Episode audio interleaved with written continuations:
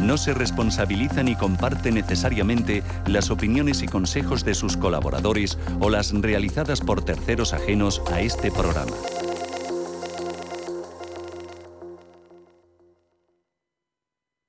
Y ahora conectamos con historias reales de Iberia. Llena de monumentos icónicos y un gran ambiente, la capital de Estados Unidos es una de las urbes más fascinantes. El 1 de junio estrenamos los vuelos a Washington. Iberia ofrecerá cuatro vuelos directos a la semana. Entra en iberia.com y reserva ya tus billetes. Iberia, cada día es el primer día.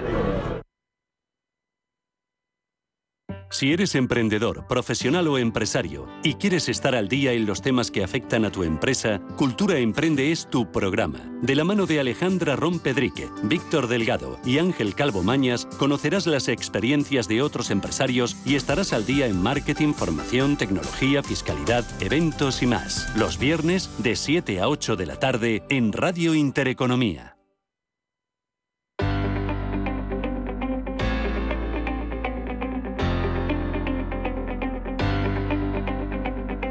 Hoy conocemos la historia de Galerías Preciados.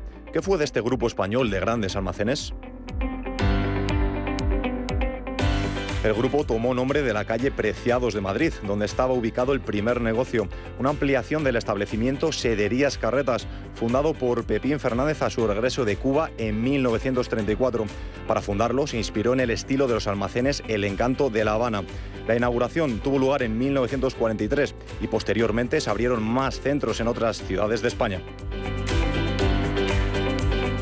Tras un agresivo plan de crecimiento, la empresa se endeudó y pasó en 1979 a manos de uno de sus acreedores, el Banco Urquijo.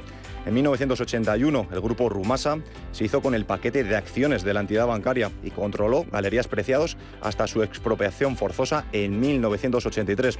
Un año después, el grupo venezolano Cisneros venció la subasta de privatización con una oferta de mil millones de pesetas. Pero cuatro años más tarde, Cisneros vendió la empresa a la firma británica Mount Lake por más de 30.000 millones de pesetas. Tras entrar en números rojos, Lake vendió la cadena en 1992 a un grupo de inversores españoles, liderado por Justo López Tello y Fernando Sada, por 21.200 millones de pesetas. Las deudas a corto plazo aumentaron un 62% en menos de un año y la empresa tuvo que declararse en suspensión de pagos dos años después, con una deuda de 28.000 millones. El 3 de julio de 1995 cerraron definitivamente todos los locales de la cadena y durante ese mismo año se efectuó la absorción de galerías por parte del corte inglés, quien remodeló y mantuvo los 22 establecimientos adquiridos entonces a galerías. Aunque en 2008 el Fondo de Garantía Salarial sacó a subasta la denominación comercial por 300.000 euros, el concurso quedó desierto.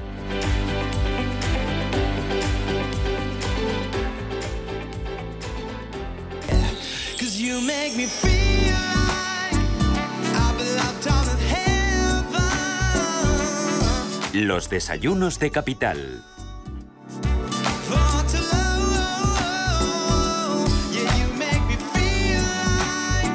Hoy es miércoles y como cada miércoles vamos a tener consultorio fiscal a partir de las 11 y 20 de la mañana. Va a responder a sus dudas Jesús Ruiz Ballesteros. Él es economista, abogado del Estado y director de Ruiz Ballesteros, abogados y asesores fiscales. Es ese espacio de ayuda, de consultas sobre impuestos. Pero antes vamos a echar un vistazo a nuestros desayunos capital para conocer a nuestro invitado.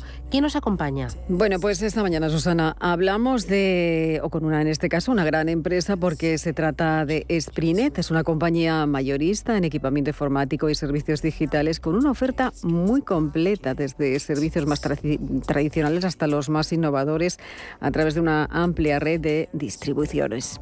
De hecho, este grupo es líder del sur de Europa, en Italia, eh, en España y en Portugal se encuentra entre los 10 primeros del mundo. Nacieron en el año 2000 en Italia tras la fusión de varios distribuidores y un año más tarde comenzaron a cotizar en la bolsa italiana, en Milán. El año pasado obtuvieron una facturación de 4,7 millones de euros y recibieron la certificación Great Place to Work, un reconocimiento que les ha permitido ser líderes en ese ámbito de la distribución informática y también en la electrónica de consumo. ¿Y cómo se comporta el mercado español? Bueno, pues desayunamos ya esta mañana con Alexandro Catani, es consejero delegado de Sprinet, de esta compañía.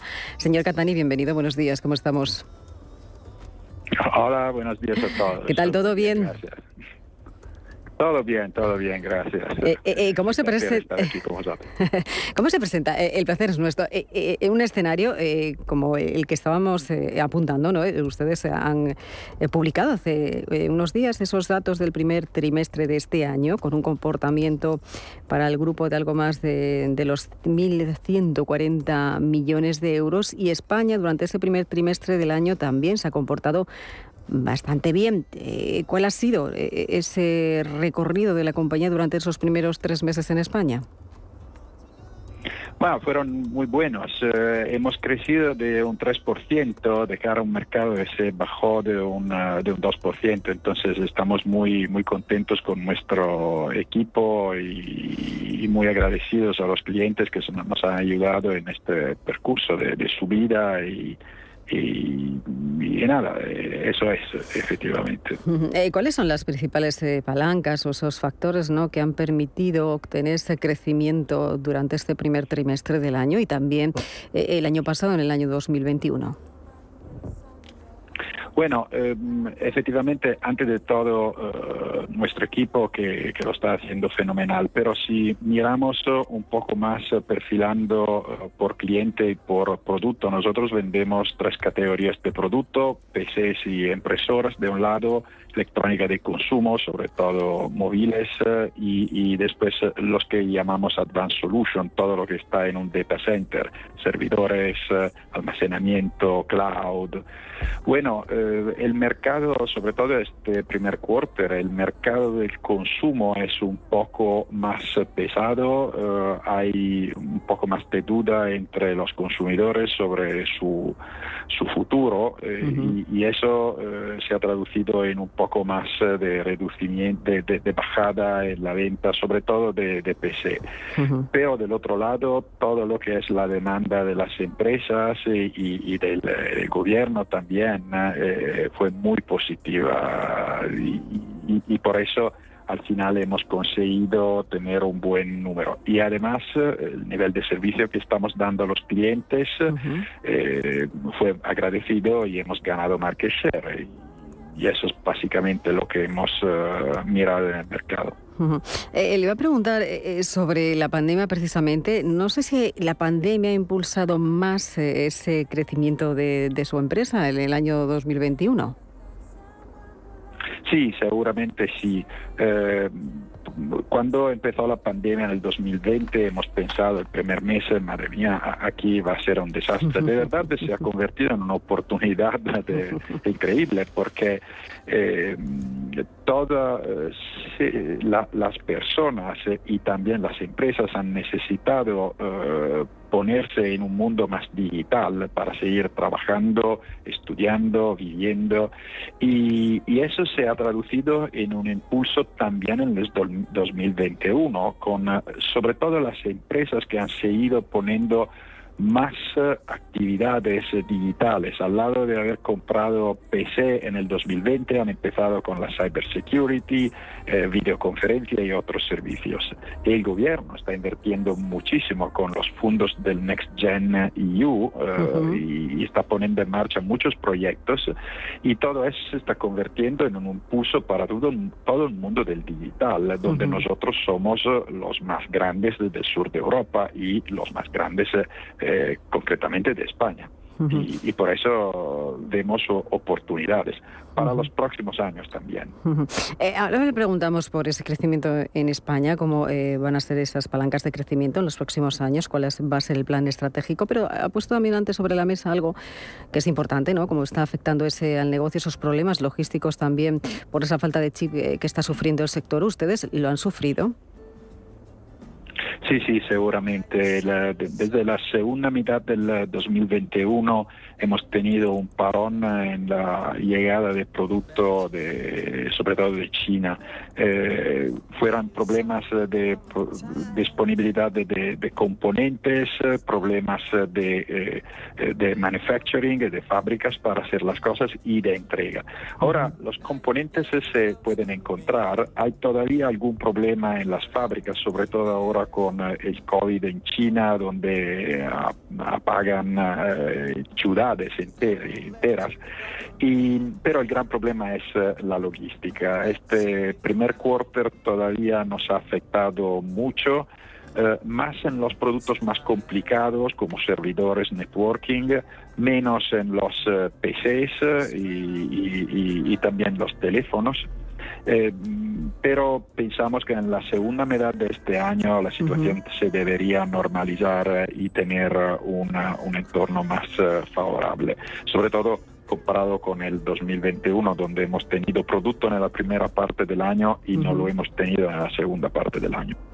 Eh, le iba a preguntar porque decíamos, ¿cómo han crecido ustedes en los últimos años? Decíamos que nacieron en el año 2000, nació de la fusión de Celo, de Micromad y de Comprel, eran distribuidores italianos también de semiconductores, de informática. En el 2001 ustedes se cotizan en bolsa, en la bolsa italiana, en Milán, lo hacen desde ese año.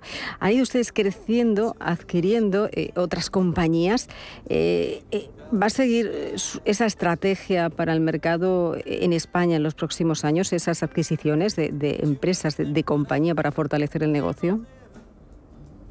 Sí, sí, seguro. Eh, llegamos a, España en el 2005, nos cotizamos en el 2001 solo como compañía italiana con 800 millones de facturación. En el 2005 en Italia ya hemos doblado la facturación y entramos en España eh, con una primera compra. Hemos seguido comprando compañías y desarrollando nuestro negocio de forma orgánica y hemos llegado en 1.700 millones el año, el año 2020 y alrededor de 1.800 en el 2021. Y sí, eh, creemos mucho en la posibilidad de aglutinar eh, competencia y, sobre todo aglutinar recursos humanos de gran calidad. El éxito de una compañía es solo sus recursos humanos eh, y en España hemos encontrado gente fenomenal. Seguimos eh, mirando oportunidades eh, y tenemos targets, compañías que nos gustaría comprar en nuestra cabeza y seguiremos si es posible. España es el 40, casi el 45% de nuestro, del beneficio del grupo. Eso es súper importante para nosotros. Todos hablamos un poco de español, como lo decimos, creo que se escucha de mi acento, entonces eh, lo hemos aprendido, es, muy importante. Eh, bueno, estaba mirando la, cotización, ¿no? los datos de cotización en bolsa cuando ustedes salieron en el año 2001 en, Milán a cotizar, estaba la acción entonces a los 1,4 euros. Eh, en el último comunicado que ha hecho a los inversores, usted ha destacado que el escenario medio plazo es favorable, ¿no? sobre todo para este sur, el sur de, de Europa, en el que bueno, pues engloba Italia y España, ¿no? Eh, ¿Es lo que también les va a trasladar, eh, se va a hablar en esa próxima reunión de inversores que van a tener lugar el próximo mes de octubre? Sí, bueno, eh, la, idea es que seguimos con nuestro plan industrial, queremos crecer en el sur de Europa, pero entrar también en otras, otras naciones de la Europa del Norte. Siempre en el mundo de los productos de más valor, el producto del data center, servidores, almacenamiento, cloud, eh, cybersecurity, pero también producto de, eh, de con nuestra marca Nilox y Celli eh, y, eso es eh, donde miramos eh, el futuro en términos de, de, producto. Con nuestros inversores hablamos mucho de estos temas. Hemos subido nuestra rentabilidad un montón, de los 4 millones de euros de beneficio neto del 2000 hasta los 44 del 2021. Entonces, hemos creado valor para nuestros accionistas, creemos. queremos entrar en nuevos países. ¿Cuáles serían esos países? Bueno, eh, sobre todo eh, Alemania, eh, Alemania, Francia, pero miramos también a los Nordics y si es posible a futuro quizás Inglaterra. Pero mm, los países alemanos, decimos, y Francia y, los nórdicos son el área de foco en este primer, en este primer momento. Seguramente. señor Catani, le va a preguntar, ¿cuáles han sido los productos más vendidos ¿no? durante la pandemia? ¿Cuál fue el producto más vendido? Bueno, el PC eh, a lo larguísimo, eh, pero se ha convertido efectivamente, más que en el, PC por, por sí mismo, mm. el PC se ha convertido en una herramienta para la videoconferencia, es una herramienta de comunicación. Y creemos que a futuro eso ha creado un cambio. Antes todo el mundo miraba solo el teléfono, ahora el teléfono es eh, una herramienta súper potente, pero el PC para comunicar con este concepto de la videoconferencia se ha convertido en algo... Eh, importante, más eh, que antes. Sí, decir, es que detrás de todo esto casi contamos que es un cambio casi cultural, ¿no? Lo que ha acelerado, se ha acelerado también con la pandemia, ¿no? Así se tiene que ver a partir de ahora. Sí, sí. Efectivamente, efectivamente. Ha, tenido un cambio cultural y un cambio eh, de, cómo pensamos eh, el trabajo, con una reducción de los días eh, de, ida y vuelta con la oficina, más trabajo en casa, más flexibilidad. Nos hemos encontrado un, entorno donde la comunicación digital permite hacer cosas no también como la comunicación eh, intrapersonal, pero seguramente ayuda en muchos, eh, en muchos casos y por eso creemos efectivamente que es un cambio cultural más que un cambio tecnológico. Eh, decía usted antes que España suponía, el mercado de España suponía en torno a un 45% de estas ventas de, la compañía. ¿Cuáles son sus planes, cuáles son las novedades para, para este mercado, el mercado en España, durante este año, el 2022?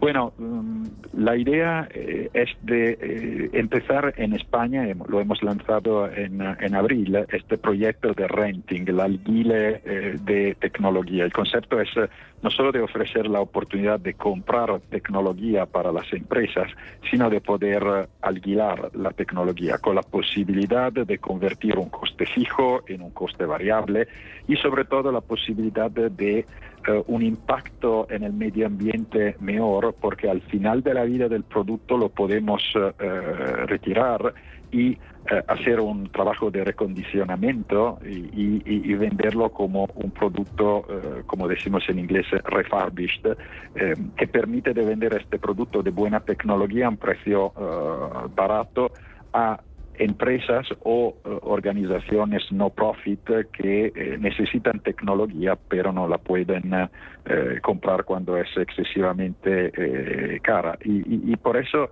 eso es un proyecto de largo plazo que hemos puesto en nuestro plan industrial y creemos que puede ayudar el entorno económico de España. Bueno, claramente ayudamos por nuestro trocito, pero eh, nos gusta pensar que podemos eh, eh, ayudar en el desarrollo de la cultura tecnológica, no solo en Italia, sino en España. le iba a preguntar cómo ha sido o está siendo ¿no? el recorrido de un país como España en esa carrera de la digitalización. ¿En qué puesto nos encontramos? ¿Cómo nos encontramos? Según su punto de vista. Bueno, yo tengo tengo eh, la comparativa con Italia, eh, eh, bueno, más, más rápido de, Italia. España y Italia tienen un peso de la inversión en tecnología sobre el PIB que es un 25% menos de lo de Francia o Alemania. Entonces tenemos un gap tecnológico potente que se convierte también en menor productividad de los dos países. Ambos están intentando eh, acelerar para eh, recuperar este gap, pero me parece, nos parece que España lo está haciendo de forma mejor. Eh, el gobierno está invirtiendo con mucho sentido y eh, las empresas, pero también eh, las personas, están cogiendo estas oportunidades con una velocidad que nos impresiona, nos impresiona efectivamente. Y creemos que, por lo que vemos, que es en una, en una vía muy positiva. Las inversiones se ponen en marcha y hay una, una buena network de distribuidores que pueden ofrecer consultoría y tecnología muy avanzada. No, yo creo que España está en, una, en un camino muy positivo en este sentido. Pues seguiremos eh, recorriendo y, avanzando, eh, señor eh, Catani, que es lo importante. le emplazamos para que venga usted a nuestros estudios cuando, cuando esté aquí en España, creo que está usted en Italia hoy. Ah. Sí, hoy estoy en Italia. Creo que estaré en España, si no la próxima semana, la siguiente. Antes de la pandemia estaba prácticamente casi cada semana. Cada semana. Bueno, usted, no sé si lo encontramos en la sede de la compañía, está en Milán, ¿verdad? Sí, el headquarter está en Milán, en España tenemos oficinas en Zaragoza, en, Madrid, en Barcelona y en, en Bilbao.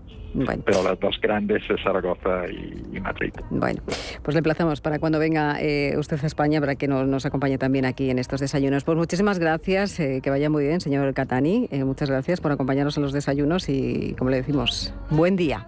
Un abrazo desde España. Gracias. Gracias. Gracias. Gracias. Un abrazo. Hasta luego. Los desayunos de capital. Si necesitas una tasación oficial para solicitar una hipoteca, para una herencia, para conocer el valor de tu patrimonio, tu empresa es Global, con V de valor. Somos una firma líder en tasaciones oficiales homologadas y en servicios integrales de valoración, ingeniería y consultoría inmobiliaria, con más de 35 años de experiencia, rapidez online, rigor y garantía de servicio. Recuerda, Global se escribe con V de valor. Global.es. Hemos creado un lugar para ayudarte a crecer donde cada pregunta tiene su respuesta. Donde acompañamos a empresas y autónomos en su camino hacia la digitalización y sostenibilidad. Donde estar al día de ayudas y subvenciones. Y donde se impulsa la internacionalización de todos los negocios.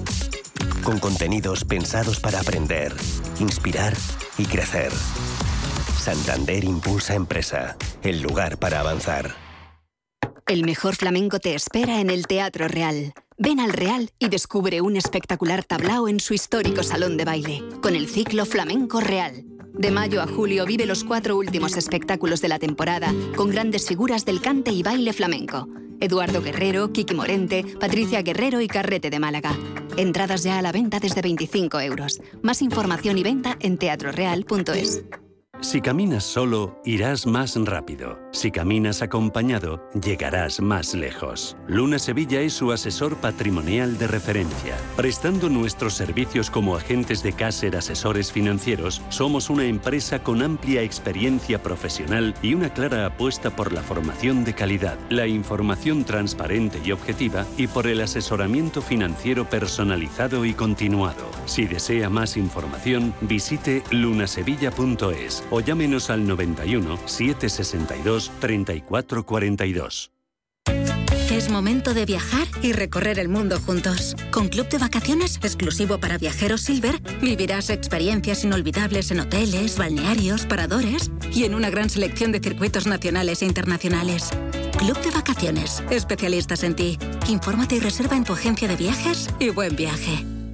Los viernes a las 10 de la noche tienes una cita con otro gato, el gato gourmet. Andrés Sánchez Magro presenta una guía semanal gastronómica, enológica, de restaurantes, literaria, musical, con todos aquellos ingredientes necesarios para cocinar la buena vida. El gato gourmet, los viernes a las 10 de la noche aquí, en Radio Intereconomía.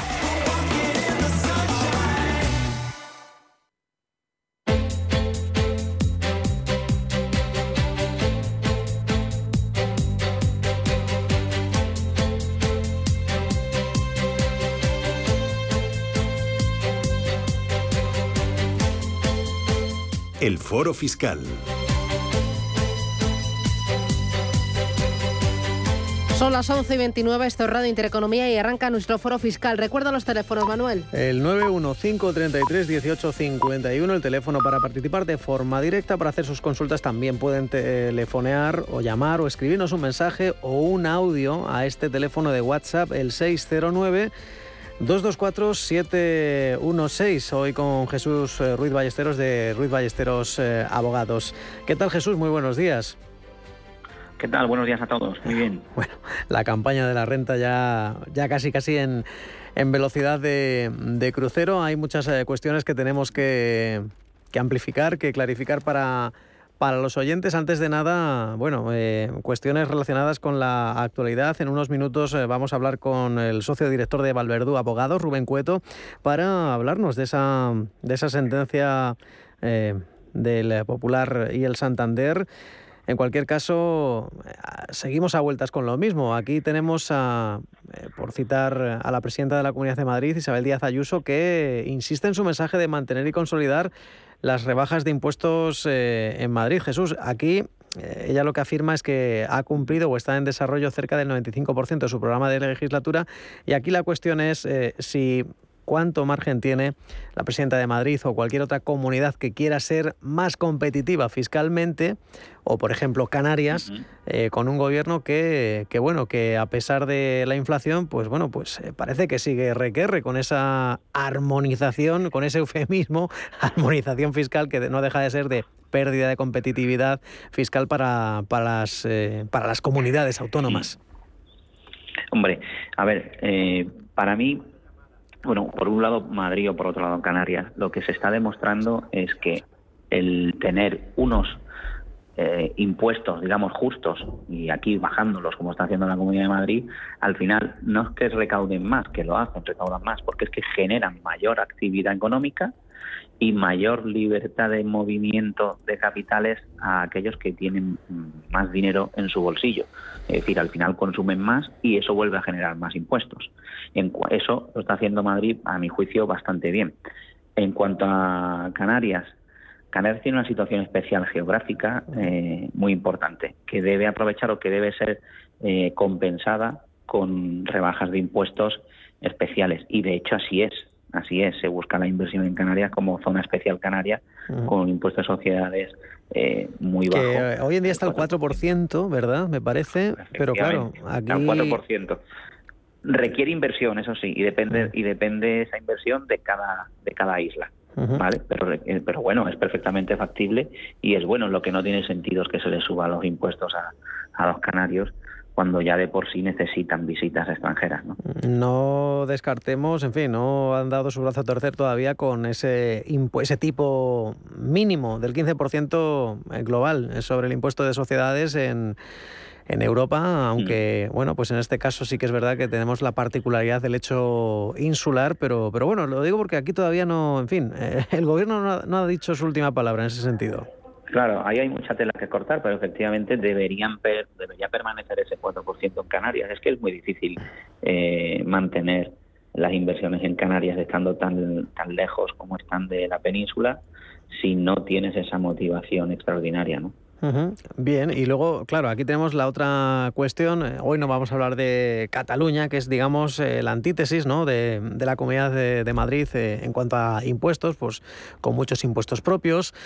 Aquí hablamos del gobierno valenciano, que de momento hay una batería de impuestos verdes a las emisiones de coches eh, e industria. Eh, se, digamos, se amparan o se escudan en la ley del cambio climático que les va a imponer, se van a imponer a partir de 2025. Aquí lo que hay es más presión fiscal a cuenta de, bueno, pues también es que, en fin, tampoco quiero hablar de eufemismos utilizados por el gobierno, que no es este único gobierno, lo han hecho todos, eufemismos, eh, formas de camuflar lo que viene siendo pues mayor presión fiscal. Aquí en este caso lo que se habla es de la fiscalidad del siglo XXI, por esas nuevas actividades, le hace pues em, eh, medioambiental, eh, actividad medioambiental, energías renovables, el auge de las energías renovables, también de la actividad fiscal de empresas digitales, pues aquí, bueno, pues se abre un nuevo nicho ¿no? de, de, de, impuestos, pero es que se va a grabar a coches, a motos, a furgonetas que tengan X capacidad de, mercancía, se van a cobrar, eh, en fin, por cada gramo de CO2 emitido por kilómetro. Aquí, en este caso, en fin, yo no sé si esto... En fin, esto no gusta al contribuyente, evidentemente, pero es, es efectivo para la recaudación, eso es lo que, lo que queremos eh, poner en cuestión. Bueno, yo creo por un lado, más allá de la, de la, efectividad, de la efectividad que, que no está aprobada y no tiene por qué, yo creo que eh, hay muchos gobiernos que están justificando en, con cualquier motivo, con cualquier razón. En este caso, el supuesto cambio climático o la nueva normativa climática y demás para aumentar impuestos. Cuando lo que demuestra esto es, eh, de verdad, en mi opinión, una em, incapacidad para reducir los gastos. Como no son capaces de reducir los gastos porque al final están pagando votos en su mayoría eh, y contratando a muchísimos asesores, a muchísimo personal y demás, al final necesitan para mantener toda esa estructura administrativa aumentar los impuestos y para eso les vale cualquier justificación. En este caso, oye, la nueva normativa climática. Bueno, pues a raíz de la nueva normativa climática vamos a crear no sé cuántos impuestos. Lo que deberían hacer es reducir los gastos y que la gente genere eh, pues negocios, que se pongan a trabajar en alguna actividad económica real en lugar de administrar algo que para lo que sobra gente, ¿no? Tenemos administración cargada de personal que no hacen realmente nada. Ese, es, eh, para mí es evidente, ¿no? Y, o incluso que están sobrecargadas de personal eh, con agencias y con un montón de asesores que se reparten trabajos, en fin, para los que digamos que tienen a cuatro donde hacen falta dos. Los famosos gastos superfluos, sí. Efectivamente, y sin más, no tiene, no tiene más, y son simplemente justificaciones eh, para, bueno, bien vendidas, oye, pues para reducir los gases invernadero y no sé qué, y cualquier otra, otro gas y cualquier otra CO2, etcétera, pues vamos a aumentar esto. Bueno, luego lo dedicarán a lo que les dé la gana, que es eh, gastos de, personal. Muchas, eh, muchas duplicidades. Vamos a avanzar con los eh, oyentes. Les recuerdo los teléfonos 91 533 1851. El teléfono para participar de forma directa o si lo prefieren, pues nos pueden enviar un mensaje de texto, también enviarnos una nota, un audio al 609-224-716. Son las 11 y 37 minutos. Les responde Jesús Ruiz Ballesteros. Hablamos con Rafael. ¿Cómo está? Buenos días. Hola, buenos días. ¿Qué tal? Muy bien. Cuéntenos. mire, yo tengo dos preguntitas para hacerle al asesor fiscal. Primero, yo tengo unos inmuebles comprados desde el 1988. Si no estoy mal informado, hasta el 31 del 1994. Esto, en caso de tener de venderlo y tener plusvalía, me parece que está se desgraba un, un 11% por año. E, esa sería una pregunta. Y luego la segunda es que soy pensionista con cónyuge a mi cargo. Entonces aquí tenemos un tope de 9.000 euros de cara a posibles beneficios por renta, por, por lo que sea, por plusvalía de acciones. Vaya, pues... Eh, eh, sí, le escucho, Rafael. ¿Me, está, escuchando, Manuel? Sí, sí, sí, le, escucho, le escucho. Es que de repente han sonado ahí unas teclas y la habíamos perdido. Sí. Eh, pensionista con cónyuge a su cargo, sí. Cónyuge a, mi cargo, que yo soy pensionista con cónyuge a mi cargo, como le estaba explicando. Entonces tenemos un tope de 9.000 euros. Este año me parece que sale 9.000 euros para de cara a la grabación en la declaración de renta. Si te pasas de aquí de este tope, resulta que yo le me, descuentan de la pensión lo que me pase. Si me paso 500 euros, como si son mil, esto me lo descuenta. Hombre, me, han escuchado, ¿verdad? Pues eh, la última parte no. Eh, si se pasa de esos 9.000 euros, le pueden descontar. Luego han sonado unas teclas y le hemos perdido, Rafael. No sé si ha tocado usted el teléfono. Yo no toco nada, esto se, ve que de vez en cuando pues, sale este pito, pero no, no de tan no sé. Confío en que Jesús Ruido Ballesteros, el experto, haya tomado mm. haya tomado nota. Dos consultas, los inmuebles y, el tema de la pensión. Si eres tan amable, me, me, dejas al teléfono. Sin problema, sí. Vale. Mm. Bueno, voy a empezar con la, con la segunda. En principio, al superar el límite de, de, la, de lo que habla de las aportaciones y demás, ahí ya deja de desgravar. ¿Vale? Entonces lo suyo es que no supere el límite automáticamente, ¿vale?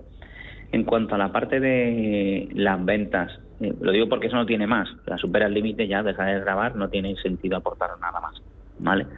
en cuanto a la parte de la ganancia patrimonial por los inmuebles que tiene comprados en 1988, em, hubo una modificación en enero de 2006, ¿vale?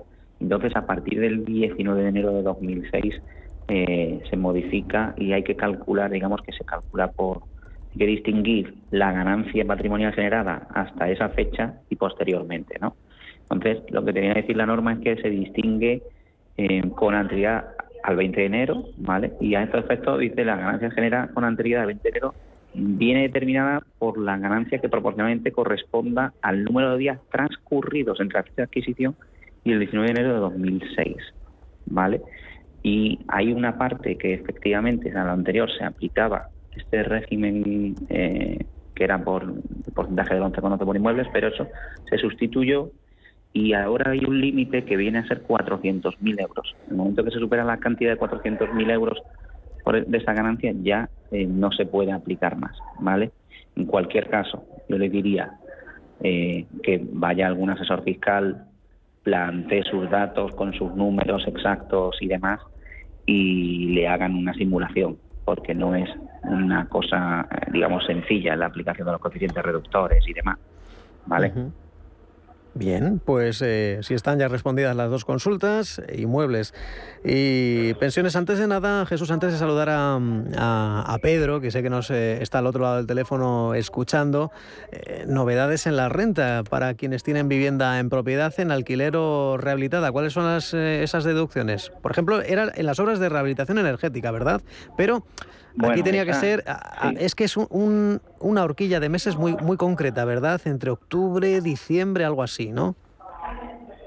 Sí, era en octubre de 2021 y el 31 de diciembre de 2022, ¿vale? Eh, el día de 2021, de octubre de 2021, no recuerdo de memoria, em, pero eh, hasta 31 de diciembre de 2022. Es decir, si yo hago obras de eh, que mejoren la eficiencia energética de la, vivienda, ¿vale? En ese caso mm, voy a necesitar un certificado de, de eficiencia energética emitido antes de la reforma y otro certificado emitido después de la reforma, ¿vale? Para justificar que he mejorado esa eficiencia energética y que he pasado de la categoría C a la B o a la A, a la que sea. Eh, con lo cual ahí eh, la recomendación es, oye, llamar a un arquitecto, a un aparejador que puedan hacer estos certificados antes de hacer la obra y después de hacer la obra. Imaginemos que cambio las ventanas de, la casa, pues que me hagan el certificado antes, que me hagan el certificado después y por supuesto guardo la factura, porque es sobre esa factura sobre la que puedo eh, aplicar la, la deducción, ¿no? Bien, pues... Eh, es, interesante. Luego para las comunidades, para las comunidades autónomas, iba a decir, para las comunidades de vecinos, eh, exactamente igual, ¿vale? Pueden también aplicar ahí una, una deducción y, los porcentajes son distintos, van entre el 20, el 40 y el 60%. Sí, es cierto que, hay varias, que hay algunas que aplican más, otras que aplican eh, menos deducciones. en fin, seguimos avanzando con el consultorio. Pedro, ¿cómo está? Buenos días. Hola, buenos días. Muchísimas gracias por la llamada. A usted por llamar.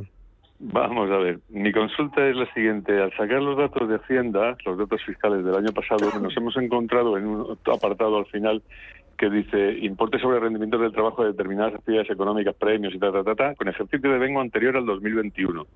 Mi hija estuvo en, trabajando, estuvo luego en ERTE, luego estuvo en el paro, y entonces esto se lo ponen como desempleado un importe en negativo, 192 euros en negativo, pagado por el SEPE.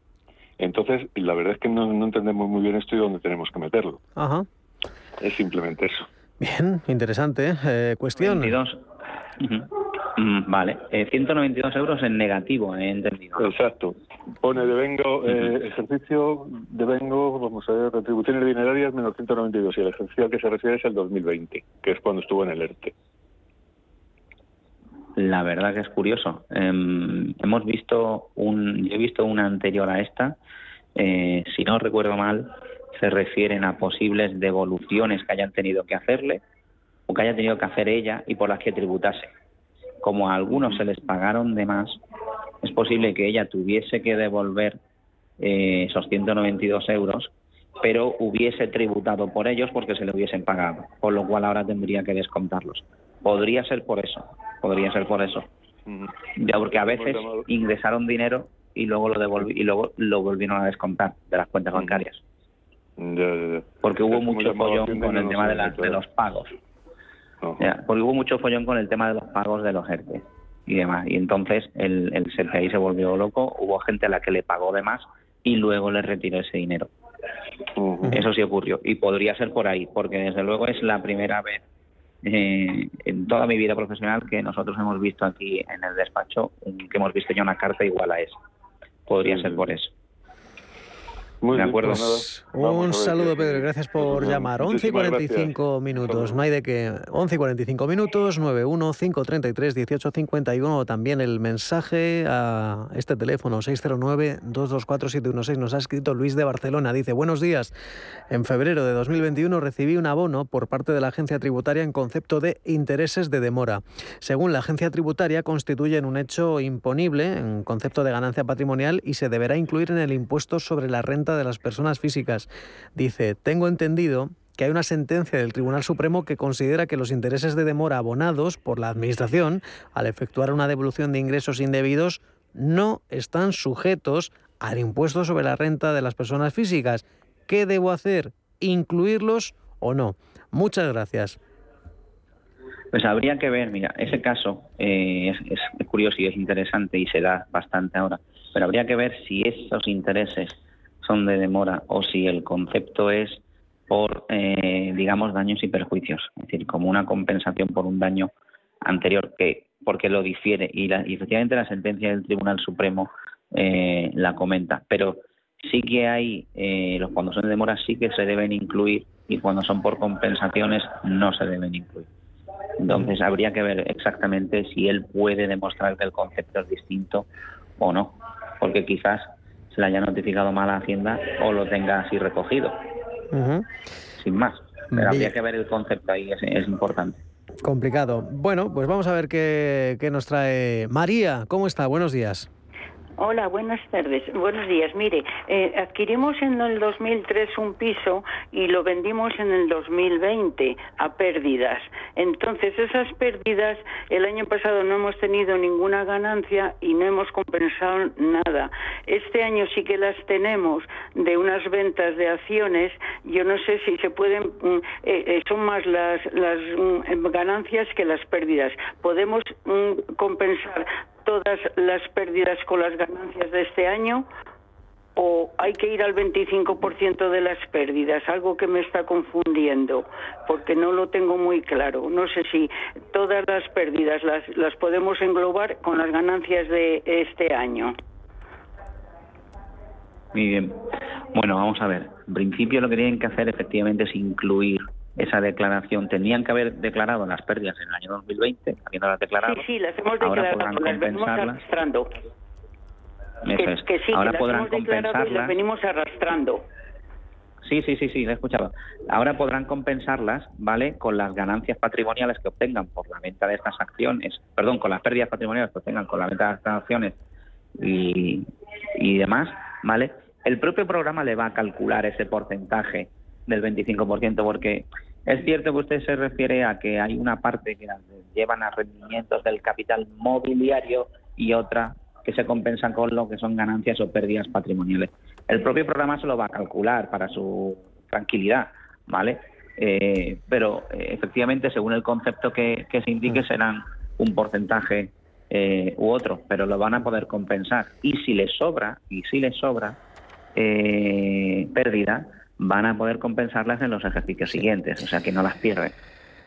Bien, pues eh, seguimos avanzando en eh, el foro fiscal. Antes de nada, lo prometido es deuda. Quédate un momentito a la escucha, Jesús, eh, antes de retomar alguna otra consulta, porque retomamos la actualidad para trasladarles uno de esos temas más recurrentes en nuestro consultorio. Hay muchas consultas que tienen que ver con bolsa, con pérdidas, ganancias patrimoniales, pero mención especial a los accionistas de Banco Popular, ese canje de acciones del Popular Santander que también pasó con el canje de Bankia a CaixaBank. Como saben, Santander compró Popular por un euro, asumiendo la deuda.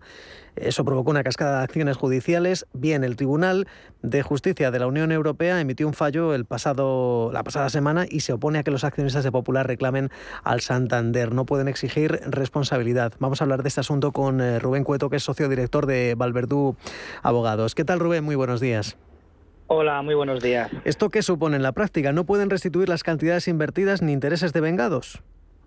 Desgraciadamente no. El Tribunal de Justicia Europea ha blindado al Banco Santander en virtud de la resolución que todos desgraciadamente hemos eh, tenido conocimiento la semana pasada y en vía civil no podemos recuperar, digamos, el dinero perdido de los inversores. Eh, claro, esto hay que reconocer que era esperado. Entiendo que, que no es justo. ¿Por qué no tienen derecho a recuperar todo el dinero? ¿Cuál es el argumento, digamos, textual del tribunal? Mire, eh, eh, nosotros llevamos muchos numerosos asuntos, ¿no? Ya desde el año 2018, sentencia a sentencia, juicio a juicio, y en la práctica de la prueba hemos acreditado que el banco, pues desgraciadamente iba mal ya desde antes del 16, ¿no? Entonces, eh, estudiando el fallo, realmente se limita a, aplicar la ley y en puridad lo que realmente llega a concluir el tribunal, que es que prevalece el interés del sistema financiero por el interés comunitario. Es decir, el derecho comunitario ha desaparecido a pesar de que, como sabemos, la Audiencia Nacional se está avanzando y a medida que avanza se está acreditando de forma fehaciente, lo podemos decir con propiedad, es decir, el Banco Popular no iba bien, la, la capital de 16 no era correcta, el folleto estaba bueno, falsificado las cuentas, eh, desgraciadamente el Tribunal de Justicia Europea mm, blinda al Banco Santander y eh, a pesar de haberse demostrado, pues eh, se agarra ¿no? a, a este aspecto formal, digamos, de la resolución del banco en el año 2017 para eh, evitar que cualquier accionista pueda reclamar, aún teniendo razón de ello. Rubén, ¿qué recorrido les queda a los afectados? ¿Qué pasos o acciones pueden eh, tomar todavía? Ante el shock que hemos padecido y la experiencia que tenemos dilatada estos años, pues muy poquito, ¿no? Es decir, eh, estamos a espera en 1 de junio de una resolución también del propio tribunal por el tema de, bueno, de, de impugnación del acto de resolución del año 2017, que yo creo que también se desestimará. Queda vía penal que se está instrumentando, pero bueno, todos sabemos lo que sucede ¿no? en los asuntos financieros, ¿no? con las responsabilidades penales de los responsables, suele quedar en, agua de borrajas, y desgraciadamente queda nada o cero alternativa a los a los, a los, a los inversores. Para mí, personalmente, sí, sí, sí. Eh, es, el, es el principio del reseteo, ¿no? Es decir, esto el hecho comunitario deja de tener valor. Mm, ahora mismo nadie, eh, las, las acciones de cualquier emisor en bolsa que se base en un folleto o cualquier información mediante un IP, pues no tendrán mayor mm, credibilidad. Claro, pero es, que ese folleto de ampliación no reflejaba la situación real del banco y entonces compraron acciones, digamos, engañados. En cualquier caso, esto hay una causa pendiente. Me hablabas antes de, la Junta Única de Resolución, pero esto es una causa pendiente en la Audiencia Nacional. Eh, que todavía podría pasar que la Audiencia Nacional condenara al banco y aquí sí que se podría reclamar la resolución la devolución. Claro, el, problema es que es lo que te comentaba, a medida que avanza la instrucción en que he de felicitar al magistrado porque nosotros ya lo dijimos en el año 2018 en un medio de prensa sepia, ¿no? que el banco va mal ya desde el año 2012, eh, incluso el año 2008, el juez está, magistrado está llegando a esa conclusión. ¿no? Eh, recientemente ha hecho un muestreo entre más de 1.400 afectados en los que se ha acreditado que Banco Popular concedió financiación asistida, es decir, créditos para adquirir acciones propias del banco, a diferencia de lo que dijeron los inspectores del Banco de España en el informe aportado al propio propia causa, ¿no? Es decir, todo el mundo miente y realmente la PC capital del 16 eh, estaba encaminada, bueno, pues eso, eh, no reflejaba su imagen fiel. Claro, eh, a resultas de la Audiencia Nacional, la iniciación que se pueda generar como consecuencia de los, delitos penales que yo creo que están bastante acreditados y espero que se les condene a los ex al miembros del pues, Banco Popular. Mm. No sabemos qué recorrido tendrá, pero bueno, viendo otras experiencias anteriores ha sido muy corto, ¿me entiendes? Pues no creo que mm, se mm. pueda, vamos, bueno, pinta muy mal. Pinta muy mal, en fin. Eh, los inversores, eh, pues no puede prevalecer el interés de los inversores sobre el general. Eso es lo que ha dicho el Tribunal Superior de Justicia de la Unión Europea. En cualquier caso, Rubén Cueto, seguiremos eh, informando seguramente cuando llegue junio, cuando lleguen más cuestiones relacionadas con esto. Socio director de Valverdú Abogados, un abrazo, gracias. Muchas gracias por haber animado. Un abrazo enorme. Y lectura telegráfica, eh, Jesús, eh, claro, eh, aquí en este caso es que son es un tipo de consulta muy, muy habitual. Lo que reclaman los inversores es que la, la información del folleto de ampliación era falsa porque no reflejaba la situación real del banco y compraron acciones engañados. Aquí hay que saber distinguir valor de adquisición o el, el valor que le dieron con el canje, que es lo que muchas veces preguntan los oyentes aquí en este consultorio. Claro, vamos a ver, aquí habrá que ver los valores bueno, de los canjes e incluso los mm. conceptos. Ahí a lo mejor podría haber alguna parte que fuese a, rendimientos del capital mobiliario porque el canje no fuese al céntimo y los valores de adquisición son fundamentales porque normalmente de hecho Hacienda no los recibe, solo recibe los de transmisión. Eh, así que habrá que ajustar muy bien los valores de, adquisición. Desde luego em, hay que ver hay que ver también cómo quedan si hay pérdidas eh, importantes para poder declararlas mm, o, o, sea, pues con valor cero, ¿no? Eh, y luego cuáles son, como he dicho antes, la parte que le van a dar como eh, intereses de demora o mm, intereses, digamos, por compensar el perjuicio, ¿no? que serían distintos. No es lo mismo una, una compensación que por daños, digamos, morales, por decirlo así, a los intereses por el transcurso del tiempo, sin más. Y que nos vamos. Jesús Ruiz Ballesteros, muchísimas gracias por acompañarnos y por ayudar a los oyentes en este consultorio fiscal. Buen día, a por el miércoles. Gracias a vosotros. Para mí un placer como siempre. Un abrazo a todos.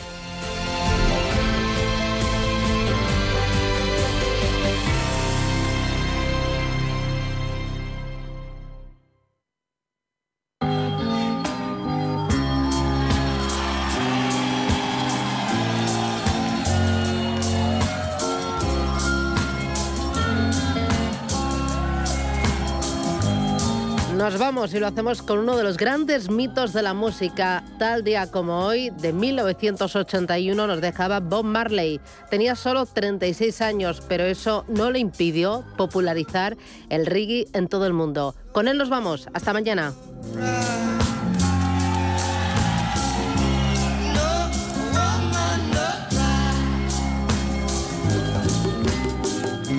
La economía en marcha, de 7 a 12 de la mañana, de lunes a viernes en Capital Intereconomía.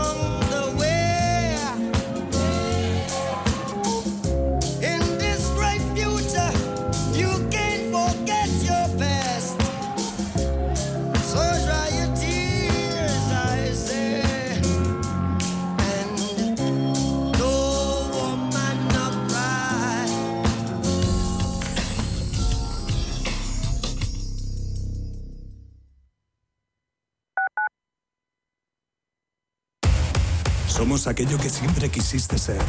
Creamos aquello que siempre quisiste tener. Las reglas del juego han cambiado. Somos traders. Operamos. Black Bear Broker. El broker de los traders. Urbanitae es una nueva plataforma de inversión inmobiliaria que te permite invertir a lo grande con cantidades pequeñas. Uniendo a muchos inversores, logramos juntar el capital suficiente para aprovechar las mejores oportunidades del sector. Olvídate de complicaciones. Con Urbanitae ya puedes invertir en el sector inmobiliario como lo hacen los profesionales. En el Soto de la Moraleja, restaurante Kionan Sui, de comida peruana, cantonesa y chifa, con una gran variedad de sabores y aromas que te dejarán boquiabierto. Junto al restaurante Inari Moraleja, calidad y satisfacción garantizada. Restaurante Kionan Sui, reservas y pedidos en el 910090830 o grupoinari.es. Te esperamos. ¿Qué tipo de piel tienes? ¿Te la cuidas? ¿Te protege?